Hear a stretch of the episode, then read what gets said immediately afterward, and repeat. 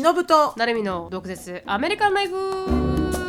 この番組はアメリカ在住20年超えバツイチアラフィフのしのぶと17で留学アメリカで人生のエグさを知り29で沖縄に戻ってきたなるみが日本とアメリカの生活を毒舌に切っていく番組です。インスタグラム、ツイッター、YouTube でのコンテンツ配信や毒舌コミュニティと称したオンラインサロンでは収録の様子や映像付きの独占エピソードを配信しております。オンラインサロンは毒アメ .com インスタグラムは毒アメアンダースコアオフィシャルツイッターは毒アメ2018そして YouTube は毒アメショートストーリーで探せますのでぜひチェックアウトしてみてください皆さんお疲れ様ですお疲れ様ですはい。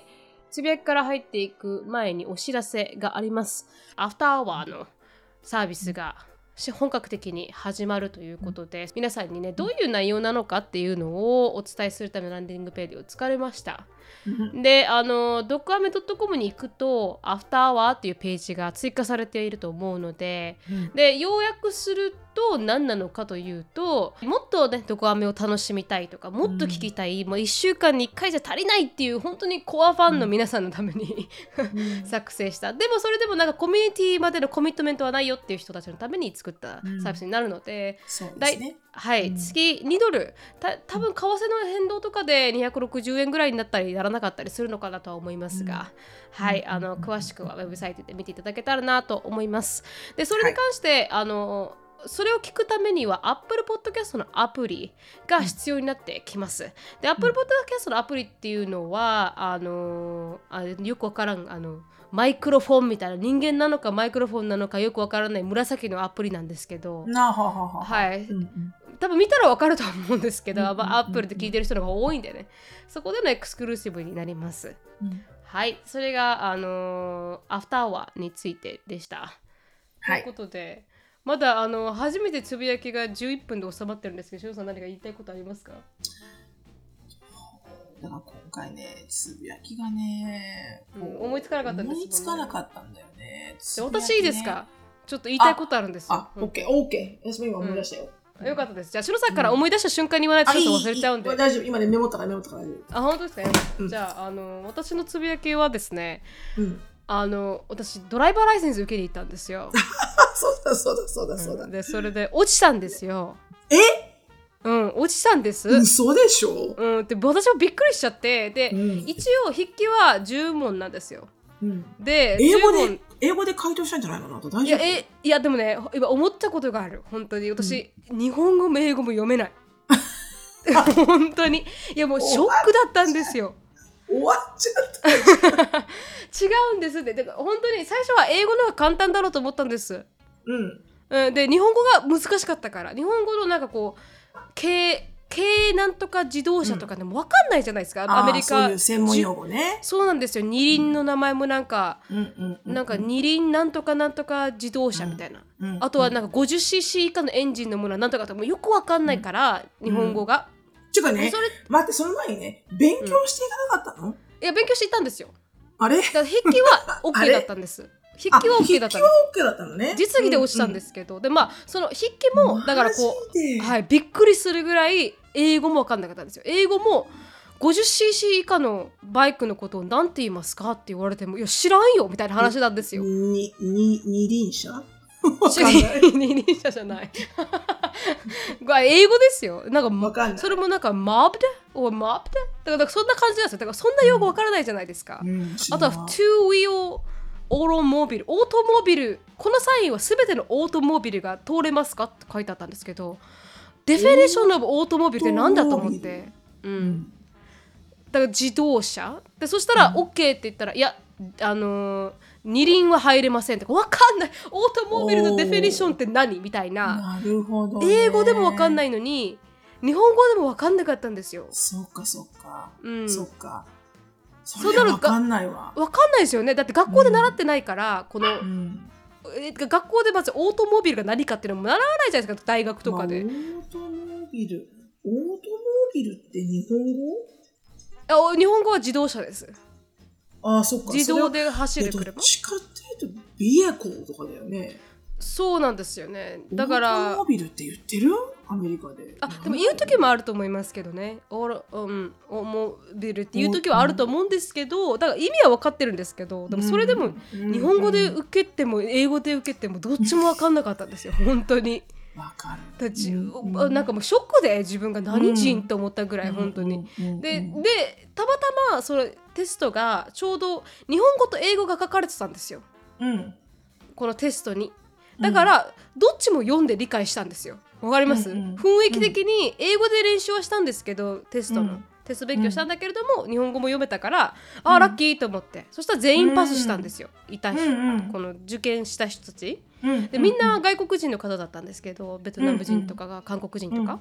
でそれでじ実技に移ってうん。で実技に移ったら隣の子と喋っててたまたまフィリピン系の女の子が隣にいて、うん。あの私の友達全員落ちたんだよね1回のテストって言うんですよ。1回目。うんで「えっ?」って言って「なんで落ちんの?」って言って私うん10年以上アメリカで運転しててうんで日本でも1年運転しててうん事故ったことほぼないんですよ。うんうんうん、でいつも安全運転だしだからうん実技で落ちるってよっぽどのことだと思ってたんです。うんうんうんでもなんかいや気をつけた方がいいよみたいな。まずは、あの車に乗る前にタイヤを4つチェックしないといけないって言われたああんですよ。そういうルーティンね。そうなんですよ、4つチェックして、ね。はい見てそれをアピールするみたいな、うん右はいチェ見てます。ックはいチェックみたいな。あそうですそうです、右見て左見て右見ろよみたいなのをやってあのうん挑むんですけど、うん。もう途中途中で止められて私、うん。うん。あの減点が多すぎてもうダメですって言われて戻どこされて。で減点されたってわかんないの？あ教えてくれるんですけど減点された場所が見てないって言うんですよ、え？ミラーを。えああこういうふうに確認してないってこと？って言うんですよ。で意味が分からなくて見てない理由が分からないんですよ私は。うん。で、見てたから。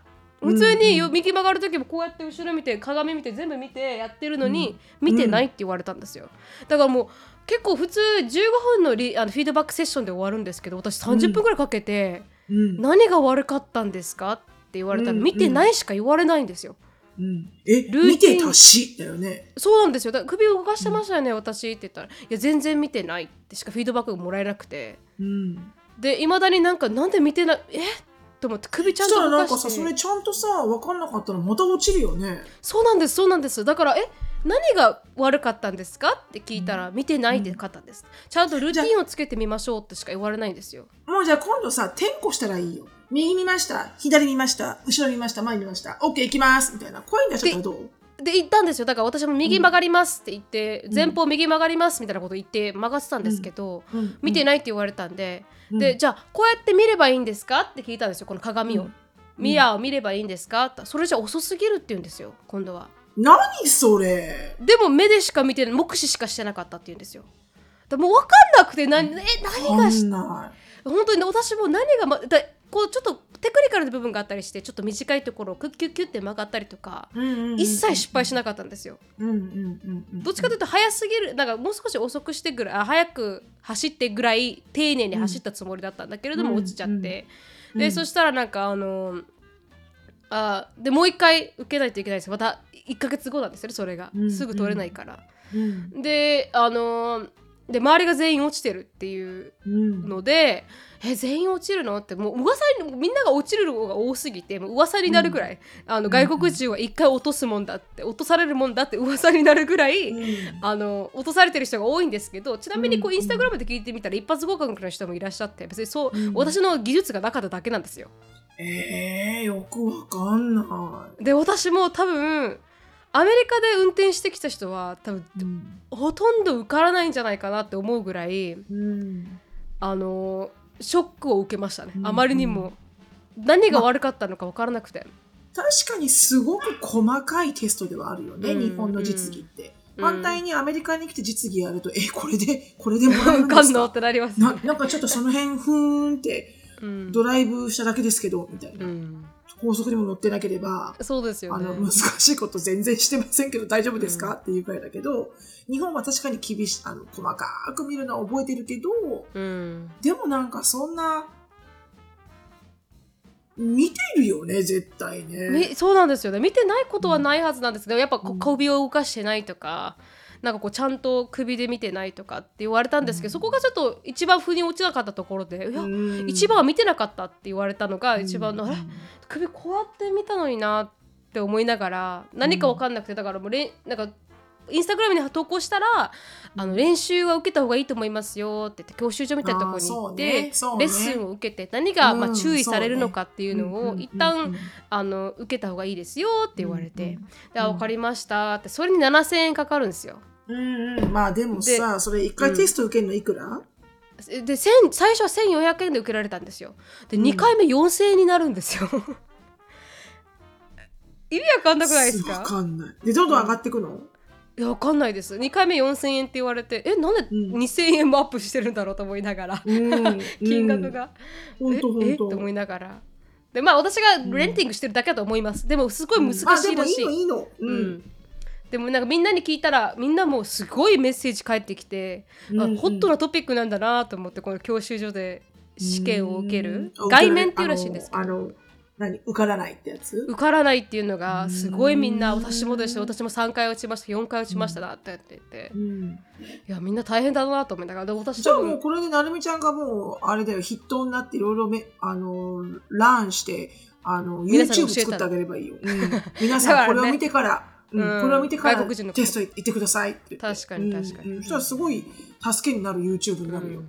確かに、うん。だからなんかこだって俺この前10年もさ、普通に運転しててよ。ううん。絶対見てるってか、ミラー。うん、でううしゅあの事故ったことほぼ5年以上ないんですよ今のところ、まあ、若干席が近いけど、ハンドルにね。あそうですそうです。そこも気をつけました。でもうん。それはさ、自分がほら、サイズが小さいからそうなっちゃうだけであって、ね、こんなになってないし、別に。うん、だからちょっとショッなんかクを受けた。よくわかんないね。うん、なんで落ちたんだろうと思って。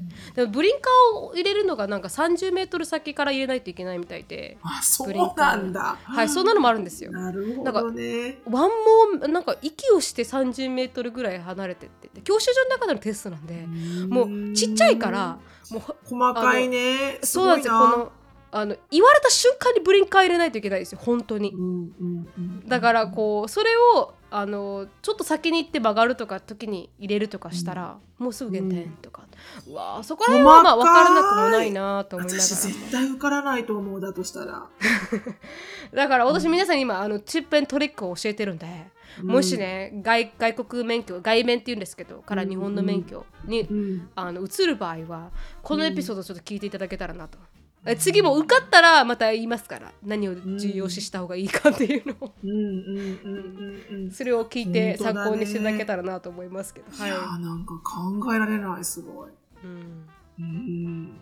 でもね。なんかもう普通に受かると思ってたけどこっちでこんだけ運転してれば。そうですよね。私もそう思ってました。だからジェイコブには絶対落ちると思って行きなって言って、みんなそのために休んでるんですよ外国人の方。だからかはわいそうでね。なんか何回も落とされるのが、あはあ大変だよなと思いながら、うん。いやそれはなんかちょっと心痛いな、うん。まあでもそれだけ厳しくしてるからこそあれかな事故が少ないのかもしれない交通事故少ない方なのかなアメリカと比べて、どうなんだろうね、そうだと思いますけどね、まあ、厳しいからっていうのもあるのかもしれない。でもうみんなそうやって運転してないですからね。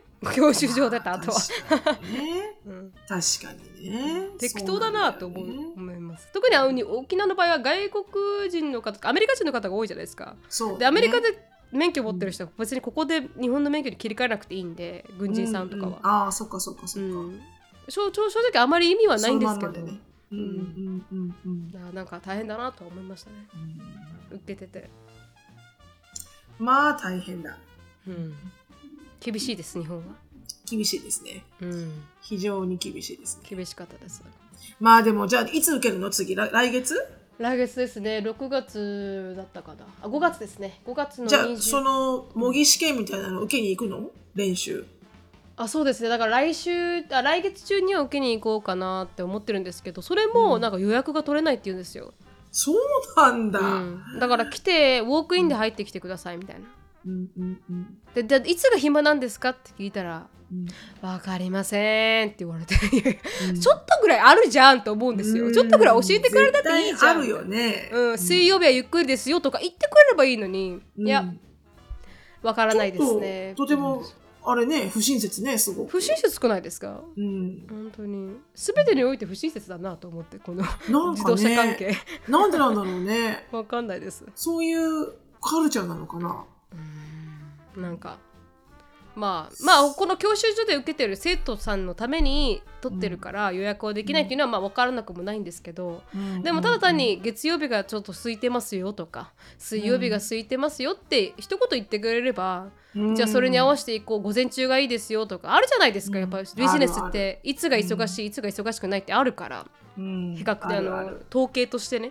だけうん。どそれを教えてくれなら少しリフあなんかこうナイスじゃないなって一言思いました。うんちょっと、ちょっとなんか悲しいね。ちょっと悲しかったです、本当に。うんで、まあまあ、お落まあ、ちたみんなが通る道なんだろうね。そこまでの皆さんがこう、リアクションがたくさんあるってことは、本当にたくさんの人がそういう経験をしてるんだろうね。はい。で素晴らしい人一発で合格してましたよ。本当にもううん私一発で合格しましたって人もいましたけど、でも少数派でした、めちゃくちゃ。うん。多分2割もないんじゃないかなって、統計的には思いましたね。そうなんだうね。ん。まあ、コメント数で見てってって感じですかね。うんうんうんううんうんん。でした。はい。お疲れ様でございました。ちょっありがとうございました。と待ってください。なんか喉が。大丈夫ですか？なんかですね、ほんと、うん喉がね、最近ダメなんですよ。多分待ってるから、いろんなものが今、テキサス、春で待ってるので、いろんなものがね。うんちなみにねすみません補足なんですけどあのアメリカの州によっては実実務を受けなくていい州もあるんですよ、そうなの？うん、テキサスだけが受けないといけませんでした、すごいね。うん、免除になります。やっぱテキサスはその辺寛容なのかしら？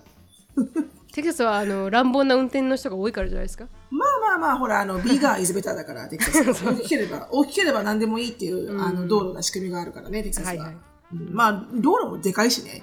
うん、免除にはなりません。運、転しやすいっていうところは、なきにしもあらず。うん、ね。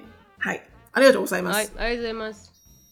で私はちょっとサクッと、あの、あのサクサクッと、えっ、と、つぶやきなんですけど、まあ、ショーンがね、あの、今14歳。うんですね。はい。14歳。14歳になって、な前から私、ポッドキャストで何回も言ってますけど、私が子育てをしてきて思うのが、13歳から、うんあの、子供たちって、如実に自我が出てきて、うんいろいろ変わっていくなっていうのを私は自分の子供で経験したわけですよね。エリカも13歳から。うんアシュリーも13歳から。で、ショーンは13歳の時に何もなかったんですよ。特に。うんであれ男の子はちょっと違うのかなと思ったらね、やはりね、来ましたね、14来たで。うん来ましたもうね、アタチュードがスティンクすぎて。で、あのね、あの、女の子と比べたら、うんまだ、なんていうのかな、こう、まあ、さっぱりしている臭さ。まあ、臭い。よ。あ。非常に臭い。待ってください。臭い。えあタデチュードが臭いんですか？その本人が臭いんですか？うん。あそれも若干ある。うん。でも、 attitude が stink ね。あはいはいはい。わかりました、うん。で、女の子、まあ、エリカとアシュリーとショーンのその同じこの、この puberty がヒットするこの思春期のこの時の自我が出てきてっていう、 attitude のこの stink、stink さが、うん。エリカとアシュリーの時は、ちょっとこう、なんつうの、ちょっとこう、ネチネチしてるところがあったわけ。はいはいはいなんとなくこう、言い合いとかも、ちょっとネチネチ感があったわけ。だからなんか、ちょっと長引く感じ。うんで、ショーンはそれがないんだけど、だから、ドカーンと、アタチュードがドカーンと落ちて、そして爆発して、もうすぐ終わり、みたいな感じ。あカラッとしてはいるんですカラッとしてるんだけど、うんまあ、臭い臭い、本当に。でもうこの前もね、うんあの、今、ショーン前髪が、まあ、それは今の男の子が、あの、そういうヘアスタイルが流行ってるからなんだけど、はいはいこう、前髪がボーンってこう長いわけよ、前に。おで、こう、降りてるわけ。目を隠すぐらいの長さに。うんでも、サイドと後ろは、あの、かなりこう、あの、ペ、あの、 taper cut、paper cut、taper cut？わかんないけど、こう、きちっと綺麗にカットされてるわけよ。あの、サイドと後ろがね。うんでも、この、ちょうどつむじのあるところぐらいから、こう、うんおでこを通って、眉毛、目ぐらいまで、か、け、髪の毛がこう、わーっと長いわけよ。えー、は何ですか？そのヘアスタイルうん名前はよくわからない。うんでも、だから、いつも、こう、目、目を、ほとんど目が見えないぐらいのところに、こう、あるわけよ。髪の毛が。で、余熱検いつもこうやって、バスケとかやるたんびに、こうやって前髪をこう、何万回も触って、だって見えないじゃん、バスケットボールとか、プレイヤーとかが。だからこうやってこうやってやるのね。うんで、私が、少しそれ長すぎるから、うんね切った方がいいと。もうね、うんあのね、目が見えない。まあ、あら、あなたはこれ、ゲゲゲの鬼太郎ですかと。もうね、うん全然見えてない目が。うんで、せめてこの眉毛ラインぐらいまでにね、切ればっていう、うん。あの論争を何万回もしてて。うん。で、ついに、まあ、ショーン自体もちょっと長すぎるかなと思ったんだよね。ここまで来たら。うんで、あの、こうほら、上からこうほら来てるから、長さがこう、うんね、前髪だけじゃなくてこう、つむじら辺からわーっと来てるから、うん。じゃあこの内側？内側の本当のこの、まあ、女の子でいう前髪のところ。だけの、だから要はこう、たくさんフロントに髪の毛がある中の、うん。ちょっとめくって、この内側の前髪部分だけ、ちょっと切れば、上側は少しこう被ったとしても、目からすぐ近い内側がちゃんとこう、切れてれば、うん。もう少し目が見えるんじゃん。しかもほら、うん。外側はかか変えないから全体的なルックスは変わらないじゃん。確かに。うん。で、内側だけ少し切ってみれば1センチぐらいって言ったの？うんそしたら、ショーンが、ああ、じゃあちょっとトライしてみるって言って、うんこうやってパッて髪の毛を上げて、その時にあった目の前にある髪の毛切るハサミで、こんだけよ。本当に1センチもないぐらいを、自分で切ったんですよね？パチンって。うん。だって切らしてくんないもん、私に。はいはいうん自分でやるって言って。うんで、切ったら、切った瞬間にハサミボーンって洗面所に投げて、で、あの、もうこの、こう、こう怒ってるわけよ。もううんスローフィットしてるわけよ。うん。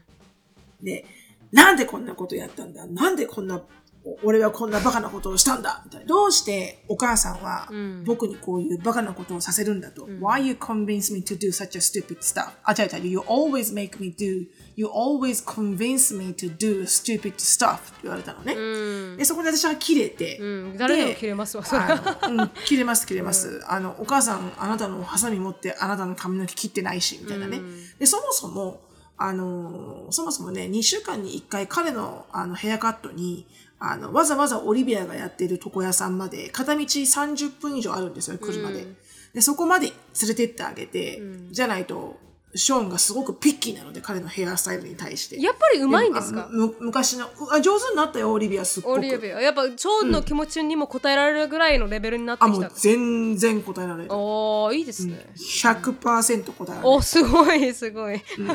だからもう、彼にとってはさ、もうオリビアがさ、もう神様のようなわあけよ。専属ヘアカットスタイリストみたいな感じなんだ、うん。そう。だからオリビアが私と同じことを言ったらすぐ切ると思うよ。はいはいはいはい確かに。こここう切ってこうなったらクールだよって言ったら OK って言うと思うの。うん、確かに確かでにも私が言ってはなんか、あ、まあ、し No, No, ああ、って言われるから。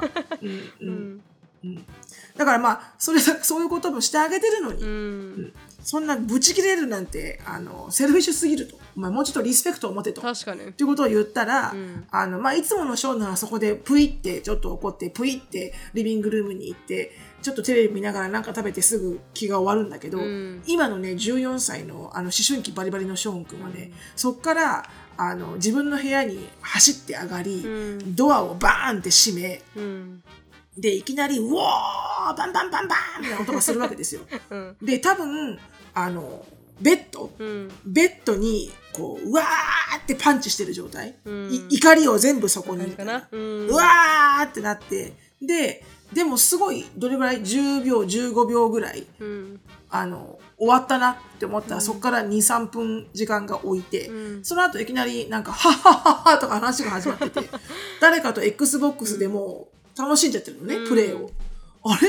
ちょっと少し3分ぐらい前は、あの、ね、あの、一番最後の高校3年生の時の夏や夏野球、夏やす、違う、高校3年生の夏の甲子園で、あの、決勝で負けましたぐらいの悔しさがあるようなパンチングバックっぷりだったけど、うん。あの、もうすっきりしてるんだ、みたいなね。うだかんらそういうなんかこの、喜怒、多分、そうね、喜怒哀楽の激しさうんが、すごいショーンは強くて今。うん。だから、ブチッと切れたと思いきや、思いっきりテンション高高く、おお友達と話したりとか、うん。遊んだりとかするし、だから、こう、それが本当に彼の持ってる、この性格が出てきてるのか、うん。あの、この彼のお父さんがすごい短気な人だったから、うんそういうの見るたんびに、うん前の旦那のことが嫌いだからさ、私。うんあの、その短気なとこともだだだけだったから、うんもう、ショーン、嫌だな、あんな前の旦那みたいになったらとか言わないよ、彼には。うん言わないけど、ちょっとあるわけ、頭の中で。はいはいちょっとねうんこういうところはな、前の旦那に似てんな。うんちょっとクロスマインドするんですねこの。うん、するんですよ、するんですよ。まあ言わないけどね、そこは。まあ確かに確かに。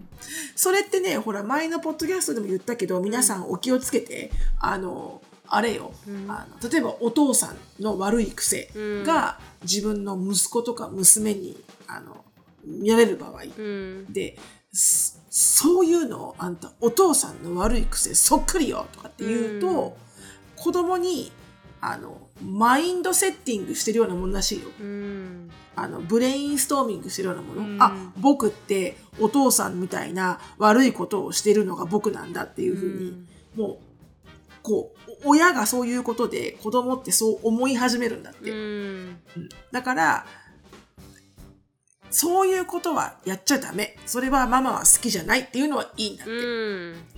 うんでも、なんでそうやってあんたもお父さんとそっくりだわみたいな言い方をすると、うんもう僕はそうなるものなんだっていうふうにこう、僕がそうしたくなくても、うんしょうがない。お父さんの子だからっていうふうにこうなんか、無意識にこう、ブレインストーミングしちゃうらしいよ。うんで、誰かが言ってた。だそれ聞いてから一切それを私言わなくなったけど、うんうん。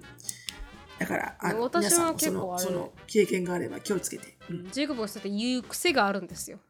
なんかこう、うん。どういう癖？なんかこのお父さんまああんまりジェイコブとお父さんジェイコブ自身のお父さんといい関係じゃないんですけどこういうところはこのテンデンシーが父親と似てるっていうたびに、あー。あの違うって言うんですけど、うんうんうん。うん、それは違うっててあのね。完全否定するんですけど、うんでもやっぱ、うん。あの自分でもねそう言ってしまうんでしょうね。そういうところが似てるって。言われると。そうすると、こう、ちょっとこう、あの、自分のせいじゃないみたいな風になるんじゃないの、うん。やっぱ少し楽になる、きっと。うん。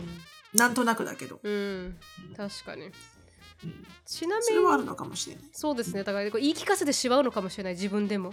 自分は似てるって、こういうダメなところが何々に似てるとかって思っちゃうのかもしれないですよね、ちなみにどれですか？これ？え？この髪型あ髪型？うん髪型ね。ショーンが、えーとね achieve したいのはどの髪型ですか？あのね、あるかな？これ？ちょっと待ってよ。あー、うん、そうね、そんな感じで、もうちょっとサイドが短い。ほんとそうそうそうそう。こんな感じ、こんな感じなんだけど、うんあの、この、この彼は curly じゃん、 curly hair が。 curly うんカーリーな子ってやりやすいのよ、とっても。あーはいはいはいスタイルしやすいのよ。うんでも、ショーンって直毛なのね。食も、そう。だから、ああいう雰囲気に出せなくて、うんうんでもやりたいのはそういう感じ。こんな感じへえそうだね。どうでしょう？違いますか？ああ、ちょっと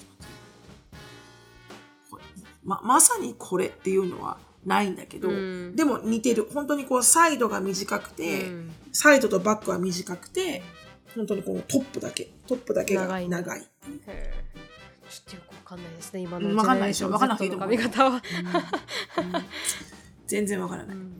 まあまあまあ、まあ。まあでもね、かなりね。うん昔はジャスティン・ビーバーの髪の毛とか結構流行りましたからね、そういう感じで誰かを見て流行ってるんでしょうね。こういう髪型になりたそいうとかね。そう。なの。うん。しかもね、もっとムカつくのがね、こう、た立つとね、もうショーンの方が高いわけです、背が。ああはいはい。うんで、こう、なんかこう上からこうやって下み、下から、上から下に見られてるところがすごいムカつくから。で、確かにうちの母親が昔私の兄貴を怒るときに、うんあの、踏み台に上がってたのね。あ、その気持ちわかると思って。うん Don't you dare look down on me と思うから。確かに確かに そうかショーンもこの思春期が出てきてるんですねまあまあまあ、可愛いもんですけどね、まだね。そうですねでもなんかはい。こういうこう当たるとかってあんまりシロさんのこうシロさんの家ではあんまりないじゃないですか。誰も当たる人がいないから、物にね。ああ、そうそうそやっぱ友達から来るんでしょうね。友達とかこの環境？友達から来るのと、あとゲームだね。ゲーム、まあゲームも。Xbox とかのゲームやってる時に、うん。友達がほら、あの、投げたりとか。悔うんうん。悔しいプレーをする時に投げたりとか、うん。枕にこう、うんね、パンチしたりとかしてるからだと思うんだけど。あはいはいはいはいだからどこから来るんだろうなそのビヘイビアって家でやってないから親から来るわけではないじゃないですかまあねってこと、はいや、誰もやってないからね。うん友達友達からか、友メディアからか。う達うんなんか、なんなんでしょううね。ん、難しいですねそこら辺の思春期って いや、もう本当にね、思春期はね、本当にね、あのね、めんどくさい。めんどくさいめんどくさい。もう本当ちっちゃい子見るとね、癒される私。そうですね無垢なね。うーん、癒される。こんな時期があったよなとか思っちゃうね。確かに確かに。純粋でね。はい。うん。これ食べなって言ったら、イエーイっていう時期があったよな。確かに確かに。まあその時期は私見てきましたからショーンは。うん。実際にアシュリーはどっちかというと、まあ、小さい頃無垢な頃からティーネイジになるまでを見ることができましたけど。うんそうね。はい、そうね。ショーンは本当小さいだけの時しか見てないんで、そう。ちょっとショック受けそう。よもう公園行くよなんつったら今まではイエーイ公園とかだったのに、うん。あの今なんて公園行こうかさ It's really hot mom. うん。暑いから嫌だみたいな。まあつまんねえなお前、うん。ティーネイジっぽい、まあそういうことですわ。でした。ありがとうございました、ちょっとぼやっとしました、はい。まあ、はい、はい、そうでございました。どれぐらい続きましたっけ？これ1年2年ぐらい続くんでしたっけ？アシュリーちょっと落ち着きましたもんね少しね。高あそうだね。あの昔のちょっと前のあのなんとか時期は抜けたような気がしますけど I'm doing 期。that! っての、うん語尾が I, 強く I know! I って時 know ねその時期は終わりましたかそらのね、うん、たけたけのこ時期はちょっとね抜けた気がするね。まあ、ショーンが今たけのこ時期かもしれないけど、うん、まあまあこれも最後のたけのこ時期と思うと可愛く可愛くも思えるけどね。確かに確かに本当ですね、うん、はい。はいでございました。ありがとうございましたでは今日のトピックお願いします今日のトピックはシロさんが持ち入りアンケートですはい。そうなんです。私があの日経ビジネス 日経ビジネスっていう雑誌がうちの会社にはたくさん置いてあって、かなりいつも面白いこと書いてあるんだけど、ん。あのそれで今回おおって思ったのが、チャット GPT ってちょっと前にあの、うん、話しましたね。使ったじゃないですか、うん。あの対話型の AI うん。でチャット GPT って私その時はすごいものができたもんだなとしか思ってなかったの。うん。対話する AI かしかもすごいしっかり対話できる。うん。すごいなと思ったんだけどそのチャット GPT ってかなりあの破壊と創造とか言われるぐらい、あのものすごいこうあの世界の注目を浴びてる。だからものすごいセンセーショナル。だからこそちょっと怖い将来が、っていうふうに言われてる対象だと。うん。で、へえ。で、この日経ビジネスのこのタイトルが、チャット GPT、破壊と創造って書いてあって、なんかすごい怖いロボットの絵がこう映ってて、ん。見た瞬間にヒヤッとしたの、すごく。うん。アイロボットみたいなね映画のね、うん。感じですよね。そうそうそうそうそうそう。どういうことだろうと思って、うん。ちょっとあの、このアーティクル自体は特殊なんで長いんだけど、うんうん。少しかいつまんで、ん。あの、私がシェアするとこだけのかいつまみになっちゃうんだけどね。うん。まず、あの、このアーティクルを見てて私がびっくりしたのが、うん。ユーザー数が100万人までに達した期間。うん。だから、ネットフリックスうん。3.5年。うん。ネットフリックスは3.5年かけて、えー登録人、登録人数が100万人を超えたわけ。すごいうんで、ツイッター2年。うん Facebook10 ヶ月。早っ知らなかったインスタグ、インスタグラム2.5ヶ月。早っインスタグラムうん。うん。チャット GPT。5日。あー5日か早いな5 days。えー、すごい5 days でネットフリックスが3.5年かけて達した早い100万人を5日間。怖くない？これだけで。まあまあお金が出てないっていうのもあるかもしれないですネットフリックスはまあじ、うん。金が出るじゃないですか、まあね。サブスクライバーとしてそうね。確かに、ね。メイク。センスではある、うん。うん。でも5そうそう。日は早い。そう。Spotify が5ヶ月。あへえ5日は早いでしょ、うん。で、だからこれがね、なんかこの、人によっては、うん。あの、このアーティクルが言った言葉で、えっ、と、現実になったドラえもん言われてるの。へええ ドラえもん？とすごい、うんうん、このチャット GPT がと思ったけど。で、何がどのように、うん。あの皆さんが注目してるのかっていうと、うん。あの、なぜ世界はこれだけチャット GPT に発狂、熱狂しているのかと。うん、で、次世代 AI と言われる理由とか、ポテンシャルとか、影響力の凄さっていうのがちょっとわかりやすくここに書いてあって、うん。3つのポイントで。でそれをちょっとね、あの、共有してみ、あの、なるみちゃんと、あの、ディスカッションしていきたいと思います。まず第1、うん。検索エンジンが使われなくなるかもしれない、今後。そうですね。Google はめちゃくちゃすあの恐怖ですね、そう。う。ん、いあの、従来のネット検索だと、例えば、あの、例えばね、えーここに書いてある例として、ローマ帝国の攻防についてまとめなきゃって自分が思う。うんそういうアサイメントがあって。うんで、じゃあ Google 開いて、ローマ帝国、攻防とかってキーワードを入れて、うん検索エンジンかけていく。うんで、関連する無数のね、無数のウェブサイトから自分が探しているのと合ってるのを探すわけよね。確かに、うん、で、クリックして開いて、あ、これ違うわいってまた開いて、違う違う、これじゃないってなって。で、あと、あの、自分と合う情報を書いてあるサイトだけをピックアップして、はいはい。それをちゃんと読んで、うん。かいつまんで自分なりのローマ帝国の攻防についてまとめてみる。確かに。ここまで来る。うん。ここまで1、2、3、4、5、6、6ステップある。うん、大学の時そうでした。はい、うん。チャット GPT。はい。ローマ帝国の攻防について教えてと入力する。そしたら出てくるそうすると、チャット GPT がしっかりと文章、そして、あの、セグメントにまとめて、カチッって出してくれるの。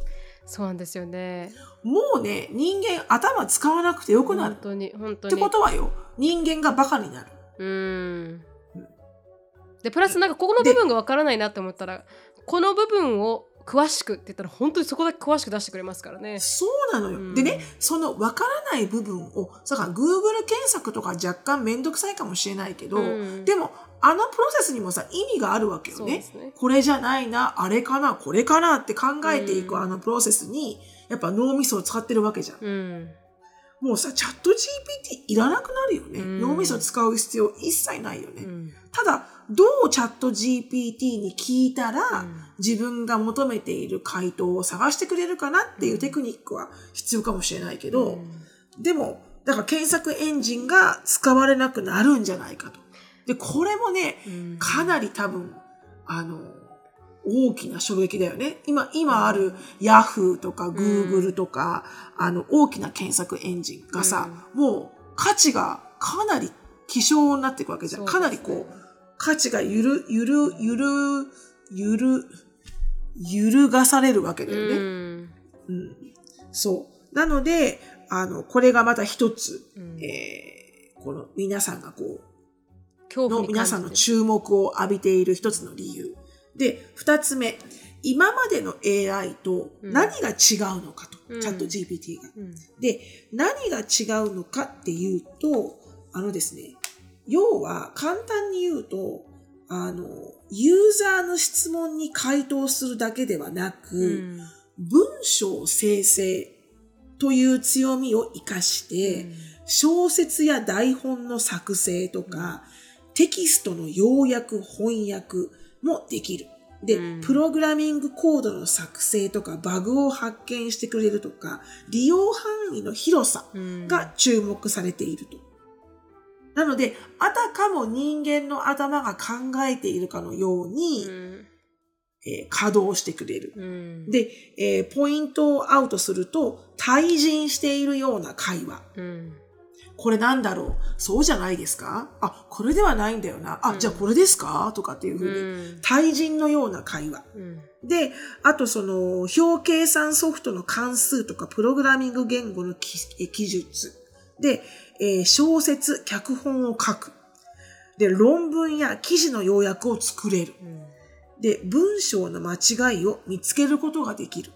で、質問に答えられる。うんっていうのが今までの AI と全く違って、この生成 AI、生きる、生きるに成人の生って書いて、うん生成 AI の一種と言えると。これのレベルが非常に高い。だからこそ、ちょっと怖いってういう。んで、3番目、これが最後なんだけど、どのような課題があるんでしょうかと。うんこのチャット GPT に。うんね。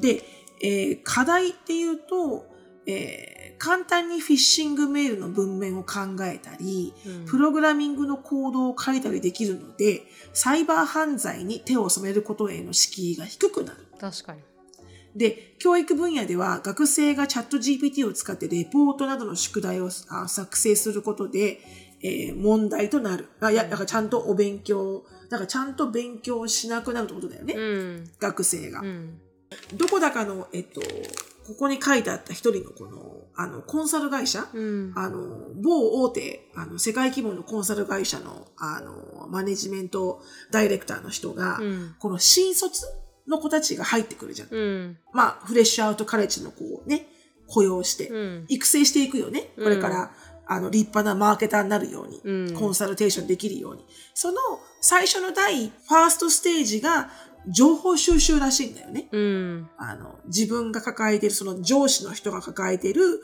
クライアント。うんじゃあ、例えばお、お米を販売するお米会社の業績を上げるために、あの、コンサルテーションを受けましたと、こコンサル会社が。じゃあ、そのお米業界の競競合とか、どういうトレンドがあるかとか、うんお米業界の将来とかね、うん過去とか、そんなものから全部ファクトといろんなものを情報収集させるわけよね。うん新新入社員たちに。うんで、それで新入社員たちはいろんなことを覚えるわけよね、うんその過程で。で、それを集めてきたしあの情報をもとに、このシニア社員が、あの、凄腕を発するパワーポイントを作るわけよね、うんいろいろと。で、それがいらなくなると。確かにもうチャット GPT に聞けばいいと。うんお米業界の過去10年間、過去50年間、まとめてって言えば、うんチャット GPT がまとめてくれる。うんそうすると、いらないと。うん雇う必要がないと。うんなので、あの、実際に、あの、この動きを見て、人材派遣会社とか、うんあの、コーチング、あの、マネジメントコーチングとか、この、企業の中の人材育成をコーチングする会社さんとかの株が下がったんだって。へえなので、いろんなところで、このチャット GPT って、あ、ちょっとエクサイティングだって思ってる人もいれば、うん。あの、ちょっとこれ怖くない？どんなになってくの？っていう、あの、非常にこのタイトルにあるように、破壊と創造ってその通り。うん多分何かは大きく破壊していくと思うのよ、すごく。うんこれがどんどん広がっていったら。間違いなく子供たちのこう考える力とかは破壊されていくよね。確かに考えなくていいんだもん。うんで、でも多分何かを、新しい何か価値を生ま生むんだろうね、きっとでうも。んこう自分たちのこの後世にとって貢献できるような何かをね。うんうんだからこう、まだこのアーティクルは全部読み切ってないので、私も何とも言えないんですけど、うん。ただ、あの、ものすごい今後の経済を変えるような大きなイノベーションがなされたんだってことは理解できたし、うん。それと同時におそらくものすごい怖さがあるんだろうなっていうのも理解できた、少しだけだけど。うん。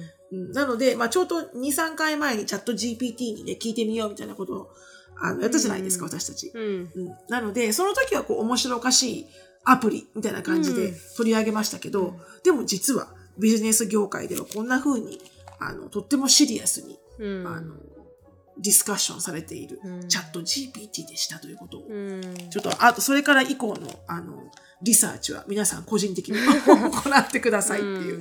うん確かになんか私もこうだ今大学生だったらもっとうまくチャット GPT で活用してできて、し勉強できてただろうなと思いますしね。なんかわざわざ調べる時間だったら、もうすべてアーティクル全部コピーペーストしてサマライズしてって、じゃあチャット GPT に行ってサマライズしてもらったのをあのーそれにプラス今声を出してくれる AI もあるじゃないですか、このんうん。文章を読んでくれる、うん。で私読むのは得意じゃないからで聞くのは得意なんですよやっぱり英語とかって、うん。だそれで聞いてもらって、それを読んでもらう。この AI に。っていう風に多分勉強してただろうなって思って。あの時代は読まないといけない時代だったの、私の時は。なかったんでね。うん、だからもっと楽だっただろうなって思うし、うん、でなんか今こあのドレイクと The Weeknd っていう歌手が、うんなコラボしたか何かの歌が AI が勝手に作ったのがすごいはあのバイラルになったんですよ。本人の意思なしで。だドレイクとウィークエンドの意思なしで作られた曲がすごいバイラルになってしまってでそれで結局取り外されたんですけどでもこういうことが増えていくっていうもうプレディクションではあるんですよね。で何がうんよね。そう良くないかっていうとそのクリエイターにお金が落ちないところが良くないじゃないですか。そりゃそうだ、うんそりゃそうだ。でそこであた改めて新しくなんか考えついたのがある女の人がね新しい試みで自分の声使っていいから50%の収益を私に降りるようにしてくださいっていう契約を作った人がいるんですよ今。自分の AI の声を使っていいから、全部収益がある時は50%私にくださいとコピーライトのうん。権限で、どういう声？歌ってる声ってこと？いやその人は多分ポッドキャスターかな。なんかその私もアーティクルで読んだんですけどだから50%が降りるようになる、そしたらいろんなところで使われても結局50%自分に降りるから本当にそういうふうなるほど別いにいわけだ。そうなんですよ。だそういうふうにこうアーティストも変わっていかないと AI がこれをやってしまうっていう事実はもううん。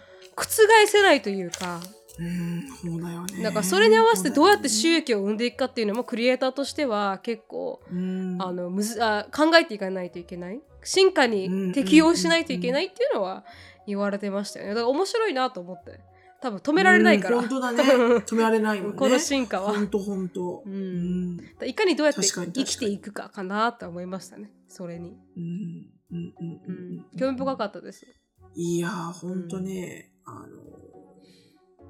この、どこまで、うんこの世界はどこまで行くんだろうっていうのはね、うん全く想像がつかない。うんただなんかやっぱ唯一、あの、このアーティクルでも言ってるのは、うん多分、あの、善悪の判断がうんあの、それはもう人間にしかできない。って書いてる。うんでもだからこそ怖いんだろうね。善悪の判断ができないものがすごく暴走してしまうからうん怖いんだろうね。反対に言うとね。そうですねうんでその人はなんかこのさっき50%コピーライトでくれお金くれって言った人は、え、なんかこうお自分の声でなんかこうレイシストなことが言われたりとかして怖くないですかっていう感じだったんですけどうん。でも残るのはやっぱりみんながシェアするのは一番重要な情報だけだと思うからそれは切磋琢磨されていくから関係ないって言ったんですよその彼女。だから興味深い。い考え方だなと思って。うん確かに確かに。うん、レレバントな情報じゃないやつはどうせあの、うんふるいにかけられてね、あその、自然到達していくからね。そうだからって話をしてて、はあそういう考えもあるのかなとは思いましたけどね。うん。確かに確かに。うん難しいですね。じゃあね、あんまりね、チャット GPT と会話しない方がいいですよ。多分ね、なんか、なんか人間おかしくなると思う。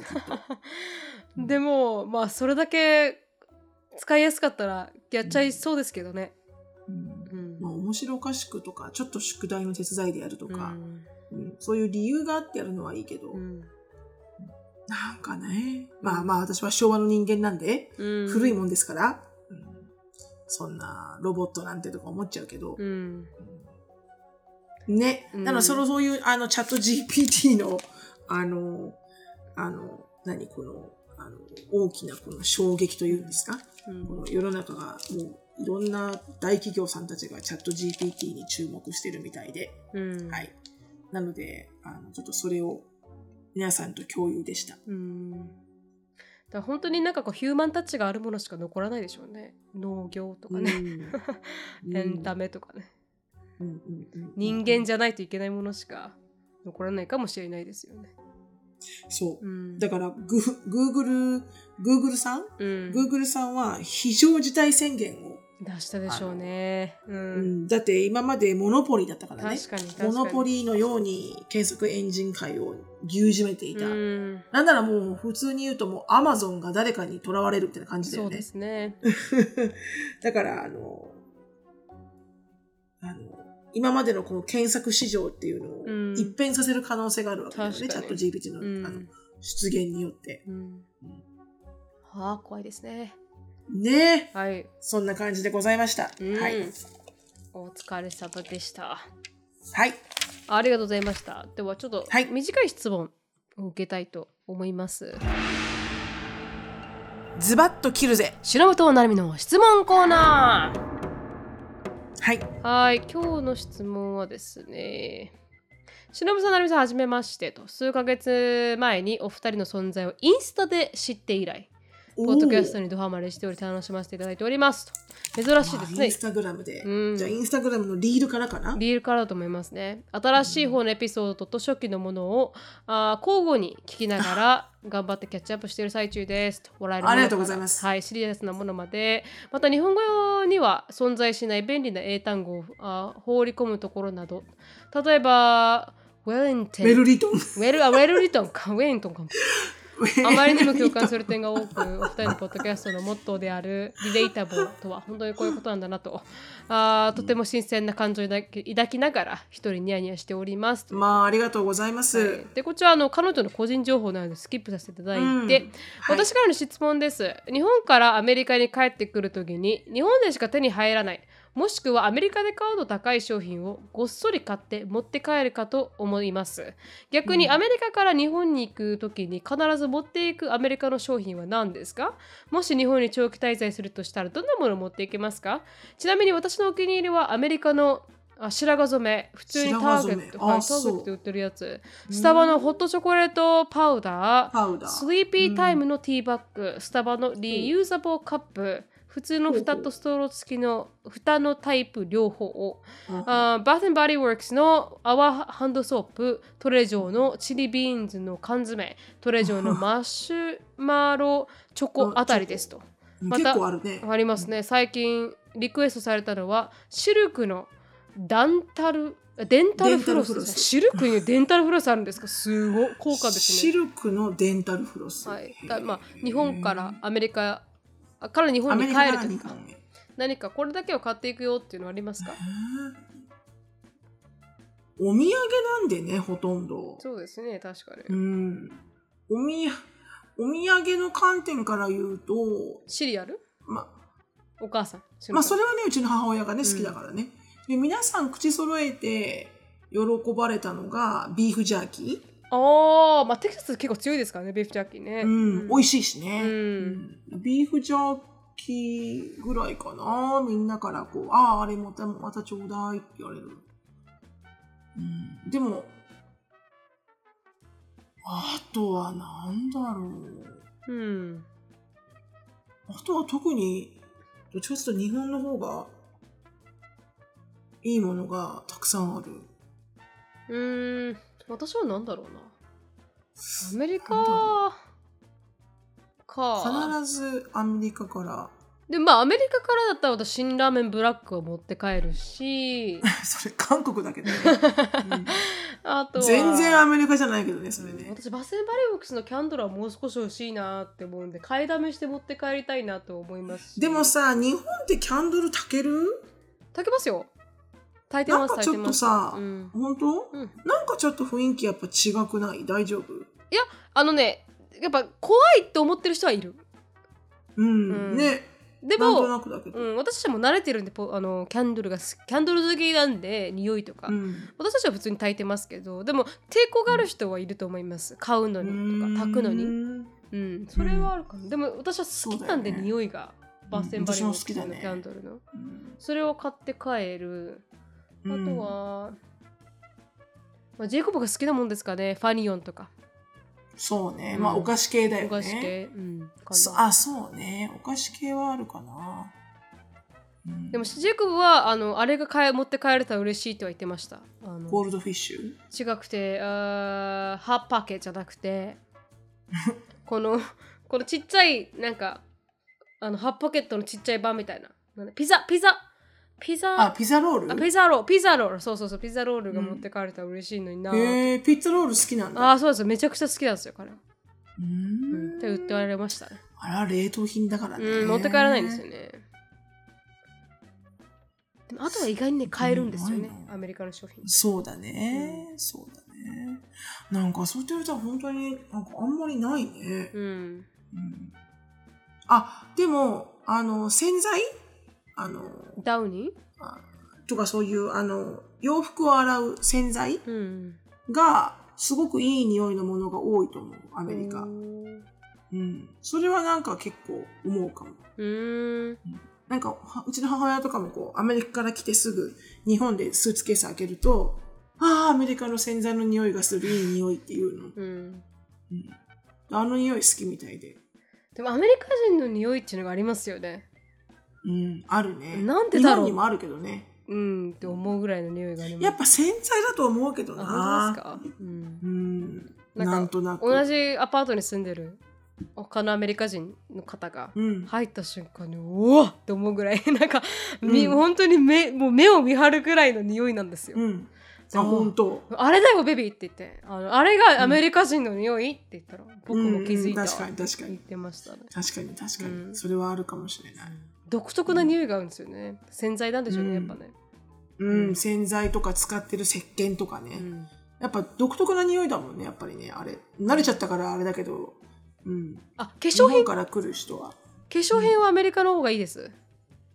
あ、そう。肌色があるんでもっと。うん、ああ、そうね、種類がね。種類があるんで、ファンデーション色のトーンの種類がね。アメリカで買ってた方がいいと思います。日本はやっぱちょっと濃い、私の色でないぐらいですから私の茶色だとうんもうそうほぼ存在しないやっぱアメリカ系のナーズとかしかもうないぐらいなんでもしねアメリカに長期滞在するんだったらファンデーションは多めに買ってた方がいいと思います、うんうんうん、そうだね。うん。そんなもんかな。そんなもんですかね。ううんん。必ずアメリカから日本に持って帰ってくる。うんうん、そんなもんですね。そうですねうん。じゃあここでうん。終わりたいと思いますはい、はありがとうございます。ありがとうございました。あのーはいが終わります。質問感想やポッドキャストで取り上げてほしいトピックなどがありましたらなるみしきや gmail.com までご連絡お願いします毒アメが大好きなあなた。ぜひお聞きのポッドキャスト媒体で良いレビューをお待ちしております。または SNS で「ハッシュタグ毒アメ」とつぶやくとハートとコメントが返ってくるかもでは皆さん、今週も1週間頑張りましょう